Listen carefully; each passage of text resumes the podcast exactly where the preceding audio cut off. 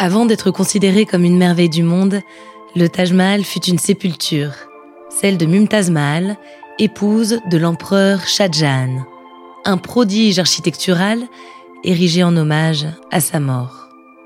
Dans ce récit digne d'un conte, Aimé s'est transformé son chagrin en beauté. Une histoire de marché, de conquête et de marbre, une histoire d'amour.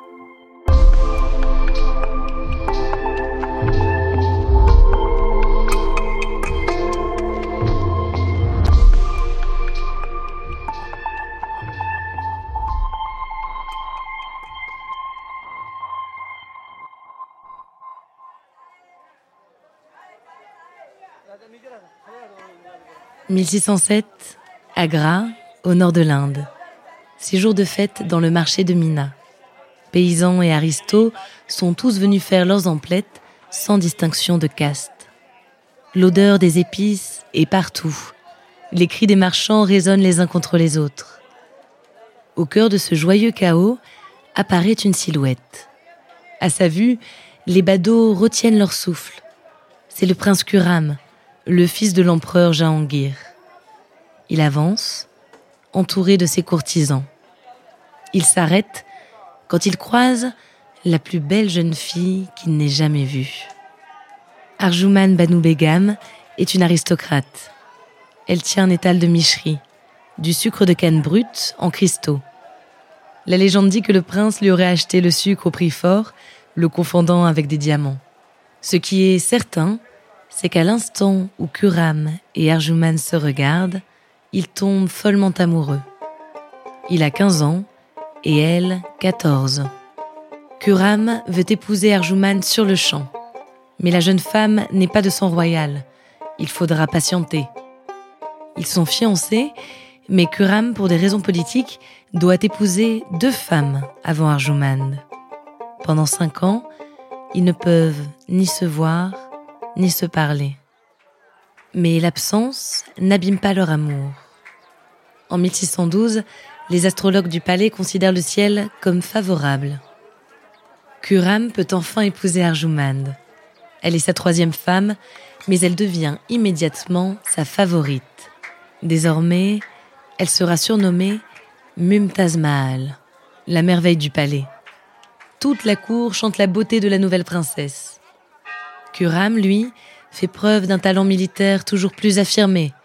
Il multiplie les offensives contre ses ennemis et face à ses victoires, son père Jahangir lui offre un nouveau titre, Shah Jahan, le roi du monde. Son statut de prince héritier est confirmé. Il est couronné empereur en 1627 à la mort de Jahangir. Pour asseoir son autorité, Shah Jahan ne recule devant rien. Il fait exécuter tous ses ennemis et même des membres de sa propre famille. Mais envers Mumtaz, rien ne change. Il l'idolâtre toujours et redouble de douceur à son égard. Elle se rend indispensable en tout temps, car Shah Jahan veut étendre l'empire mongol et multiplie les campagnes militaires et les visites de l'empire. Elle le suit dès qu'elle le peut. On dit même qu'elle le conseille. Mais la tâche la plus ardue de Mumtaz et sans doute de porter leurs enfants. En 19 ans de vie commune, Mumtaz tombe enceinte 14 fois. Mais elle reste toujours aussi belle. En 1630, alors que sa grossesse est bien entamée, Mumtaz accompagne l'empereur en campagne dans le plateau de Deccan. Elle le suit pendant des mois. La fatigue est de plus en plus présente jusqu'à l'épuisement. En mettant au monde leur quatorzième enfant, elle meurt. Shahjahan est à ses côtés. Il l'accompagne dans son dernier souffle. L'empereur est dévasté. Rien ne peut apaiser sa tristesse. Rien ne peut adoucir son amertume. Mais il prend une décision. Mumtaz aura le plus beau mausolée de l'histoire. Un monument si grandiose que jamais on ne pourra oublier l'amour qu'il porte à cette femme. La construction du Taj Mahal commence. Elle dure 22 ans. Le coût des travaux se compte en millions de roupies. 20 000 ouvriers s'épuisent sur le chantier et des dizaines y trouvent la mort. L'édifice de marbre blanc est somptueux époustouflant. Aujourd'hui, il est considéré comme une des sept merveilles du monde. Après Mumtaz, Shah aura deux nouvelles épouses. Des arrangements purement politiques. Il ne fera pas d'enfants avec elles. Jusqu'à sa mort, à 74 ans, il restera fidèle à son unique amour.